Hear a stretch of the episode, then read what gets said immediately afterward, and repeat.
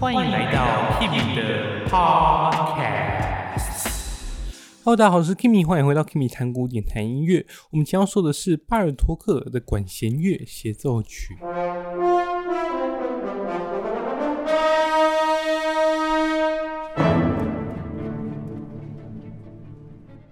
我们现在解下这首曲子的背景。那巴尔托克他在一九四零年因为第二次世界大战的爆发，他离开了。呃，离开了匈牙利，前往美国，而在美国就活了五年。之后，一九四五年，他就因为血癌，然后就过世了。那我们这首曲子，它是在一八四三年创作的。其实，从一九四零年来美国到一九四三年这段期间，他都没有创作任何的作品。有两个原因啊，第一个原因是他非常的穷，他生活过得很不好，因为他来美国之后就是做着民族音乐采集员的活动，那这个这个工作不长久，而且薪水也非常的微薄。然后第二个就是因为他的身体已经非常虚弱了，他甚至体重已经剩不到四十公斤了。那为什么他会创作这首曲子呢？因为在一九四三年的时候，当时波士顿交响乐团的总监就邀请他为波士顿交响乐团七十周年来写一首曲子。嗯，就巴尔托克就写这首曲子啊，就可能是因为波士顿交响乐团吧，所以他每个段落都写的有一定的难度。这一首也算是非常经典的管弦乐难曲。那我们看到这首曲的曲名，你可能会想到巴洛克时期的大协奏曲，或者是一般的协奏曲吧。那跟一般的协奏曲不一样的是，一般协奏曲不是一个独奏家，然后乐团伴奏吗？嗯，这个就不是。那如果在之前一点的巴洛克的大协奏曲呢？那那个是一个。小乐团就是它，只是协奏曲，只是比较多人的协奏曲，比较多主奏的协奏曲而已。但是我们今天讲的管弦乐协奏曲，它是几乎可以算是管弦乐团里面的每一个乐器，它都可以是主角，就是它都会有每个人是它主角的地方。这个我们等下会听到。那我们直接来看曲子。这首曲子最特别的地方是，你可以看到它非常的整齐嘛，就是你会看到非常多像是拱门似的。就例如说它的第一乐章，它的曲式就是 A B C B A。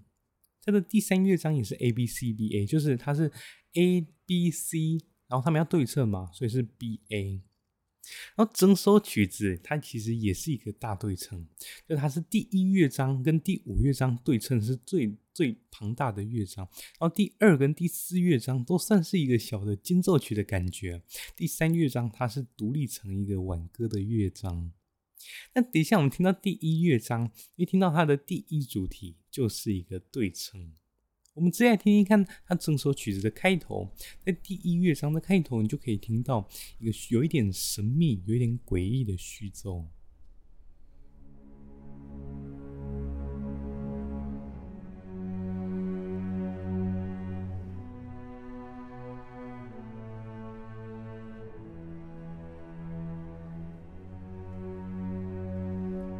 这个低音弦乐很重要哦。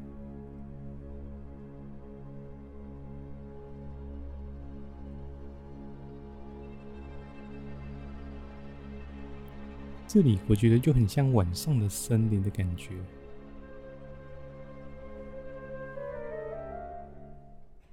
一样是序奏，但是它的音域跨度更大。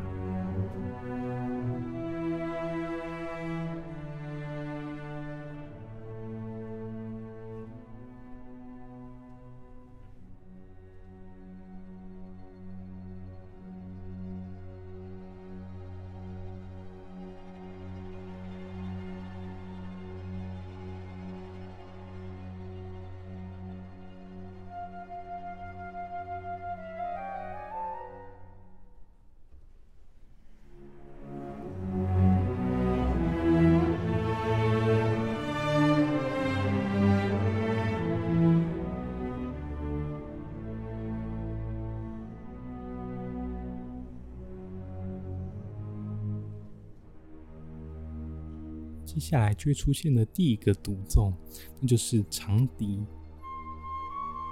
记住这个哒哒哒咯。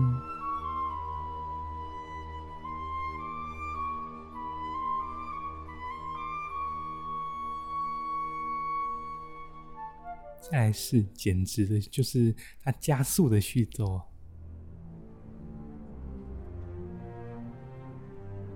这一组的独奏是小号，那小号群他们就会吹出刚刚场地有出现过的哒哒哒啦。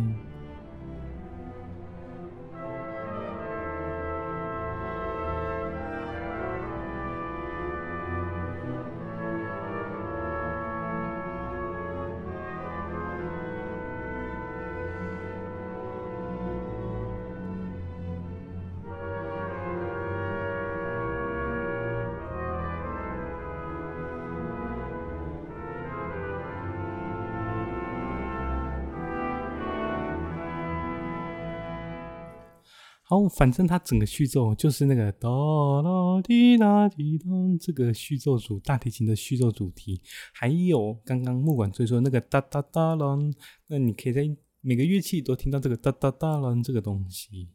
好，接着我们来听看它怎么转到它的呈示部的。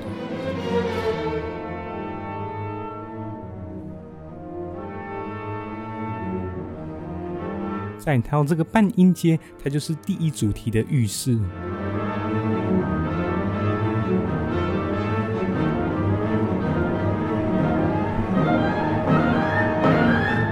呈示部。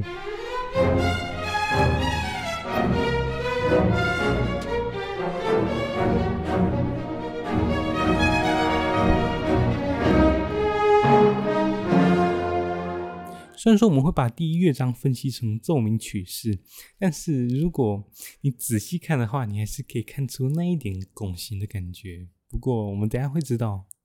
我们先来看一下它的第一主题，我们来听一次。有没有听到？它第一次是往上，第二次是往下，它们是对称的哦。我们来听是往上，再是往下。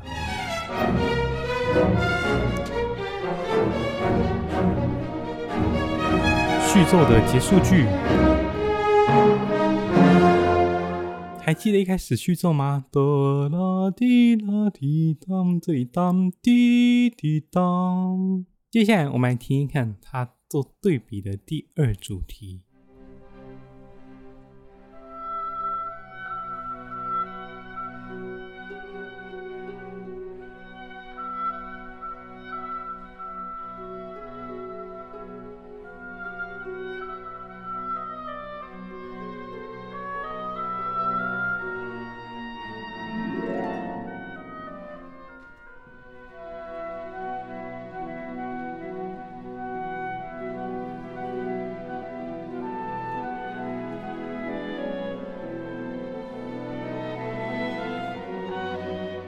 后，反正第二乐章就是有一点优异的吧，滴当哒哒当哒当。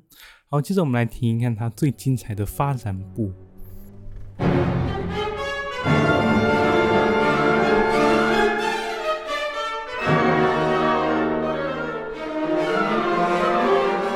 他在这边把第一主题拆成两个部分，还记得吗？哒啷哒哩当，他把它拆成哒啷噔噔哒哩当两个东西。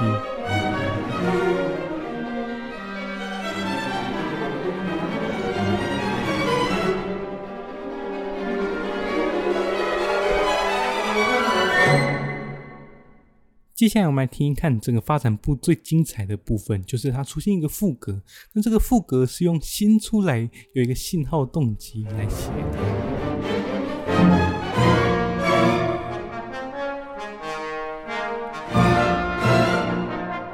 副格主题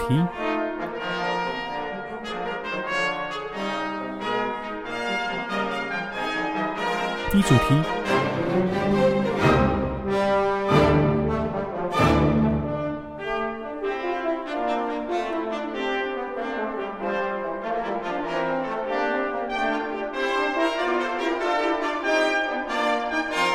再来就越来越紧凑哦。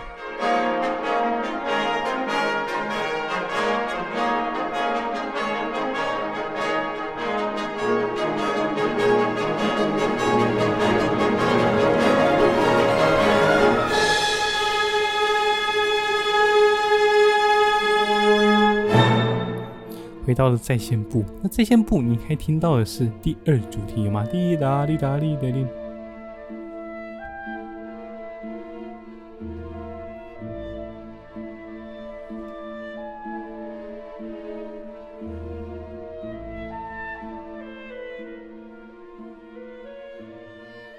主题结束之后，它就会回到第一主题，这个是最特别的地方。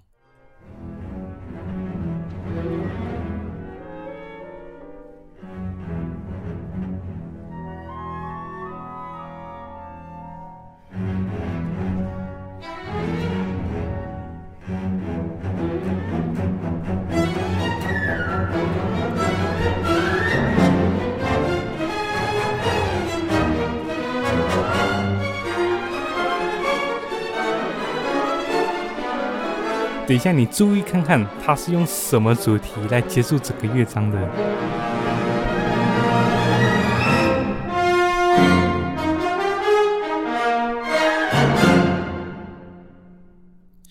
接着，我们来到第二乐章。第二乐章它的标题叫做“成对的游戏”，但是什么成对，什么游戏呢？一开始你就听到小鼓独自出来。我觉得也只有鼓类，他们不是成对，他们是自己出来的吧。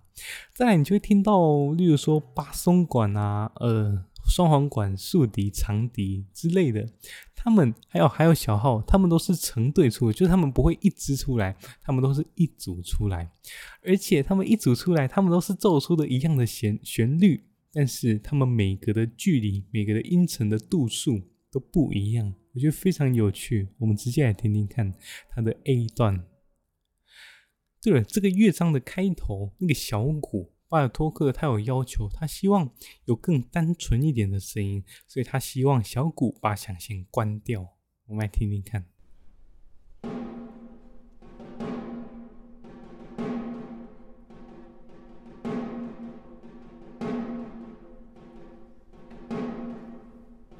第一组是巴松，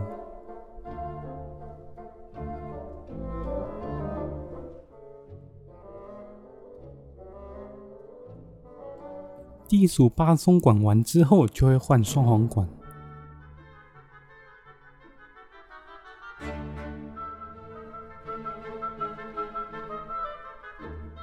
双簧管结束之后，就会换竖笛。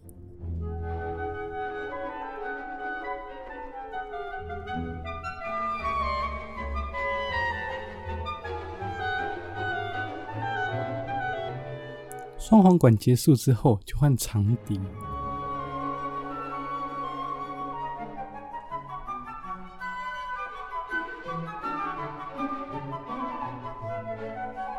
长笛结束之后，就会换加上弱音器的小号。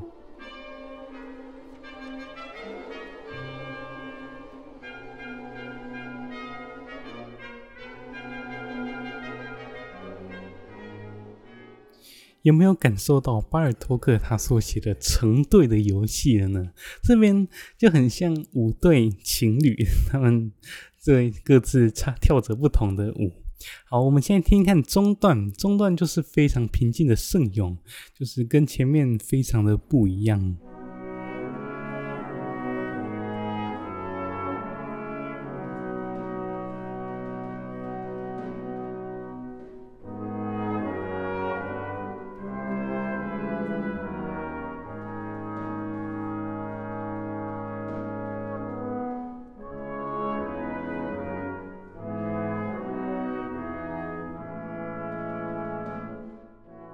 好好好，然后中段结束之后，他又回到 A 段，只是这个 A 段它又变更不一样了哦，你们听听看。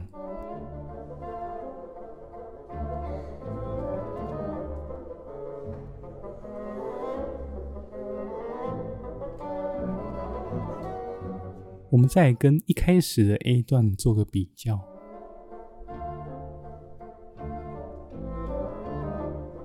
那经过中段之后回来的 A 段呢？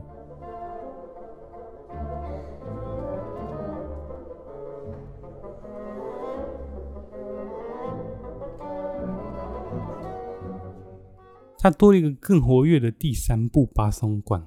那如果我们不是说前面像是五对情侣吗？那这边就很像巴松管这一对情侣的小孩。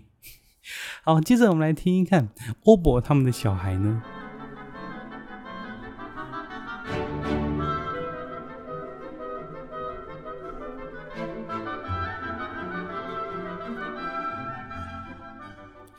好，那我这一次就不比较了，我直接来公布答案。oboe 的旋律，他们不是长这样吗？哒哒哒，滴哒滴哒滴哒滴哒滴哒滴哒哒哒哒哒滴当当滴的滴，对不对？但是你会听到它竖笛下面加一个反向的，就是哒滴滴滴滴滴滴滴滴滴滴滴滴滴滴滴，就是呃，oboe 往上它就往下，oboe 往下它就往上，它们是一个反向的关系。那这边就很像两个。跟父母唱反调的小孩，好，我们来听一看下一组。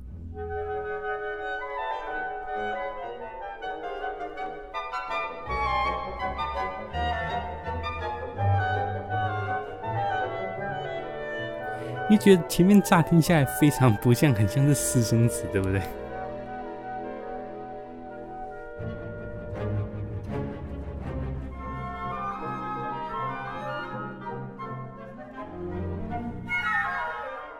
好，这个乐章我们就听到这边。希望你们回去可以找一个东西，就是我们刚刚不是都有讲到说每个乐器组它们不同的音程的关系吗？例如说，呃，巴松管是什么六度啊，什么长笛是五度啊欧博三度这种。那你们在这个乐章的最后，你可以找到这个东西，这个非常有趣。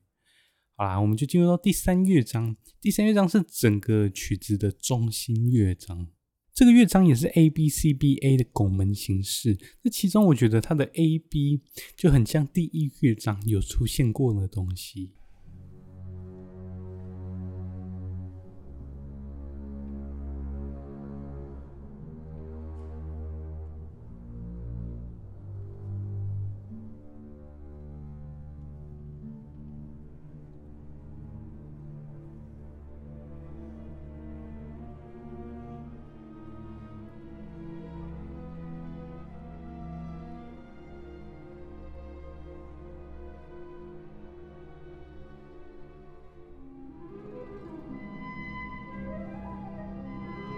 没有感受到巴尔托克他对夜晚音乐的描写？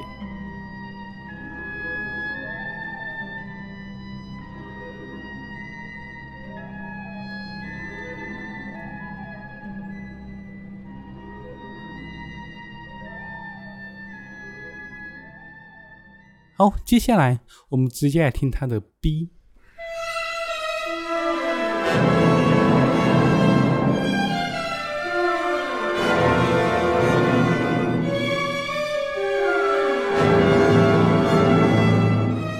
还记得吗？第一乐章它的序奏啊，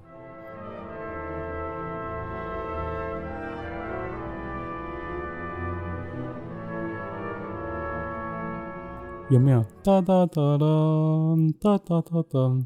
那第三乐章呢？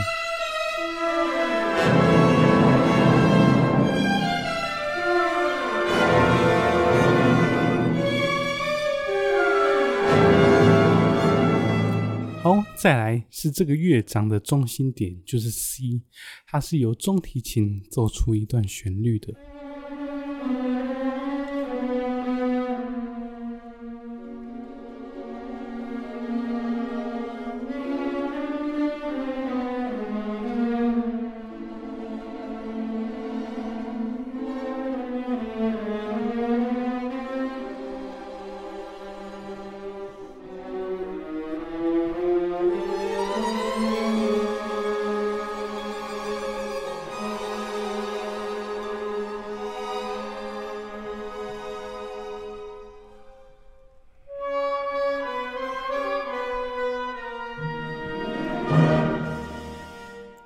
，C 段结束之后，就会回到 B 段，就那个哒哒哒啦，然后还有 A 段那个哒哒的那个丁弦乐那个。好，接着我们来直接听一看整个乐章它怎么结束的。因为听到短笛慢慢，它感觉非常寂寞，然后就这样消失结束整个乐章。我们来听听看。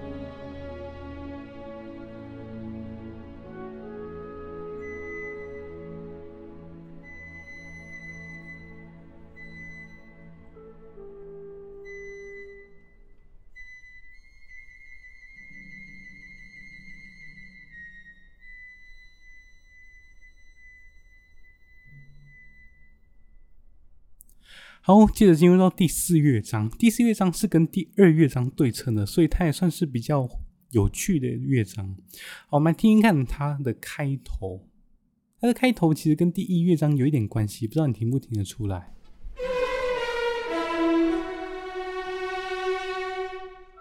好，再听听看第一乐章开头的序奏。注意这里。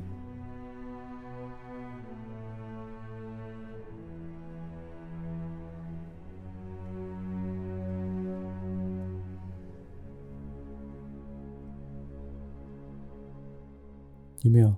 哒哒，最这里，滴答滴答答。那第四乐章呢？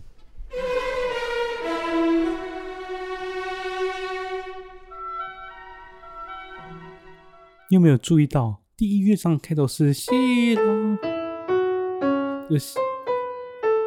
这拉米是和谐的往前四度哦。那但是在第四乐章呢，它却是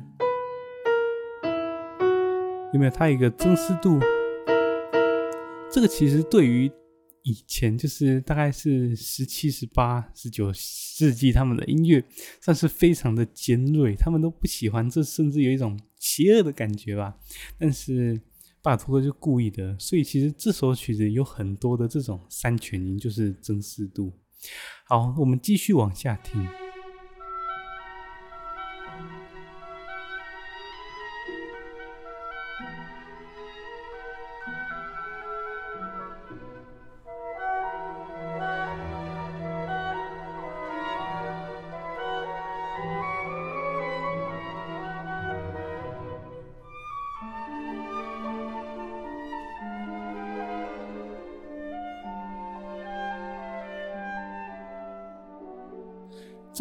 它算是一个大三段式，就是它 A 段里面还有一个 A B。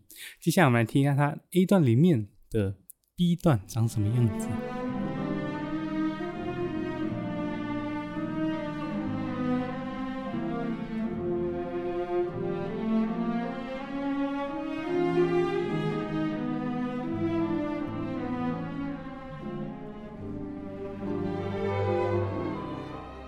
这是一段非常美的中提琴旋律。接着，它的大 B 段呢，它会有一点不知道是致敬还是他要嘲讽 Shostakovich。那这个是他在第七号，对，第七号交响曲列宁格勒交响曲的第一乐章当中所出现到的一段音乐。我们现在听 Shostakovich。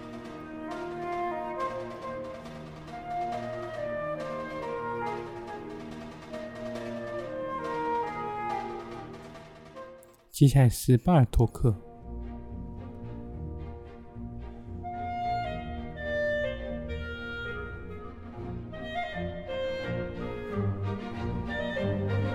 再来这段音乐很像在嘲笑哦。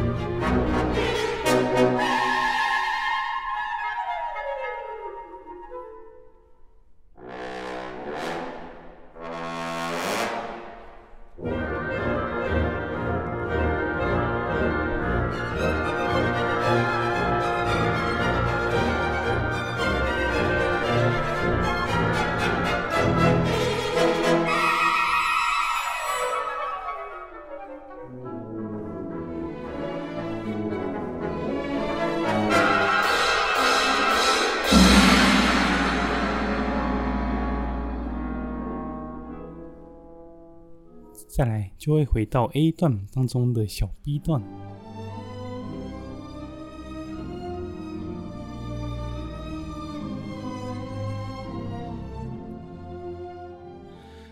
你觉得他会再接到 A 段的 A 小段吗？他没有，他直接接到尾奏。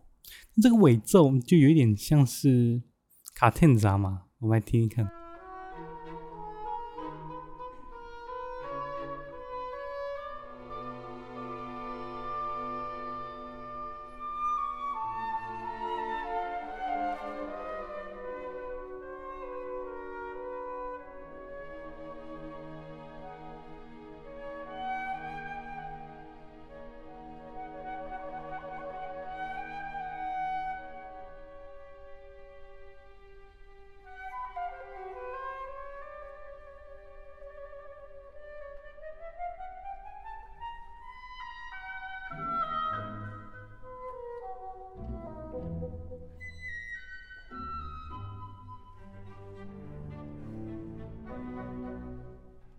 接下来就到第五乐章，第五乐章它应该要能跟第一乐章抗衡，因为它第五乐章对到的就是第一乐章嘛。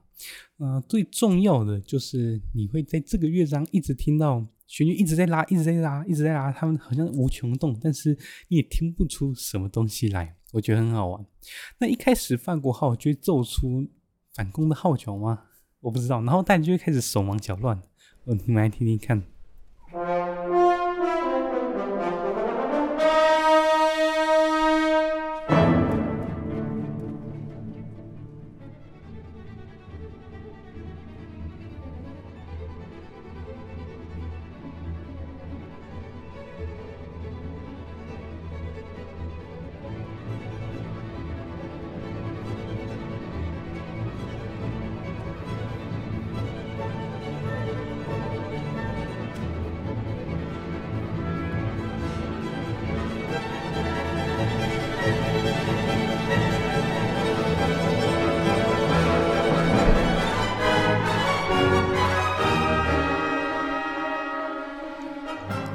是不是记不太起来有什么让你特别印象深刻的东西？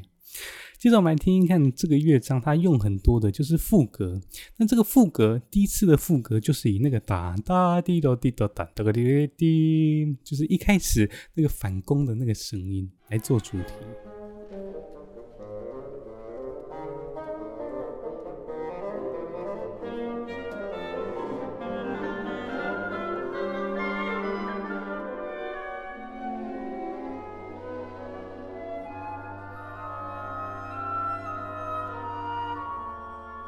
这个无穷动结束之后，它就会进入到下一段。那这边又一次那个无穷动，就是弦乐一直在动，但是你还是听不出什么东西。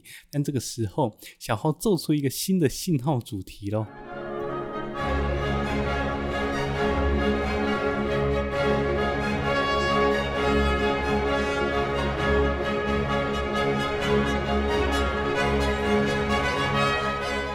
这个结束之后，就进入到发展部。那发展部是什么呢？又是副歌。我们来听一看。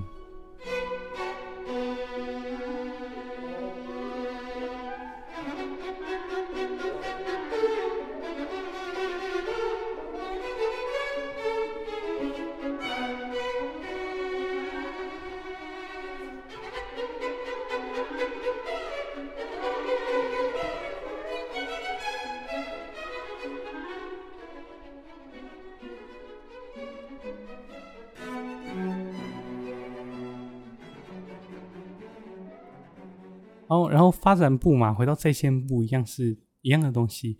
最后我们来听听看整个曲子，我觉得是最难的、最难做的地方，就是在它的尾奏，因为它有非常多的小节没有渐强，就你要保持一样的张力，但是又不能把它落下来。最后，最后会推到整曲的结尾，我们来听听看。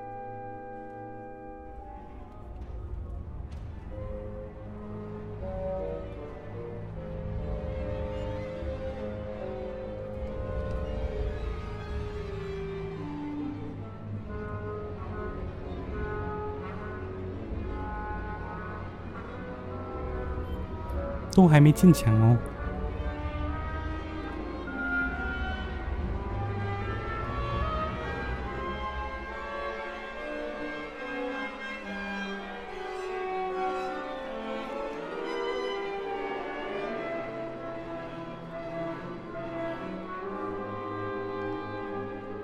这里才开始写进墙哦。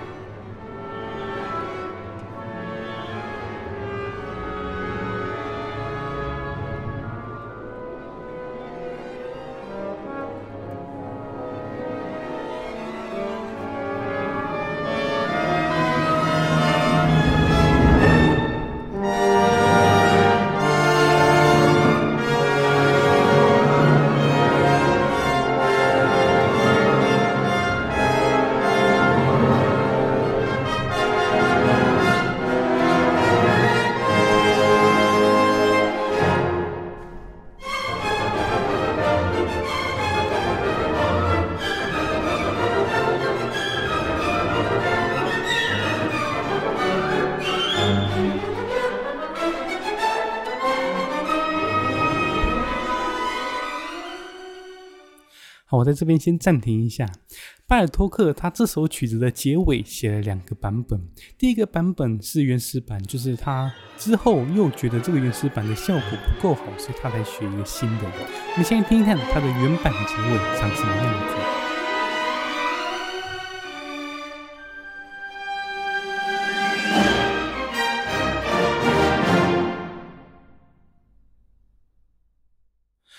最后，我们来听一看我们现今所比较常听到的版本。这个版本不一样的地方，就是它最后是往上一路往上冲，最后就是冲破天气结束整首曲子的。好，那我是 Kimi，我们下次再见喽，拜拜。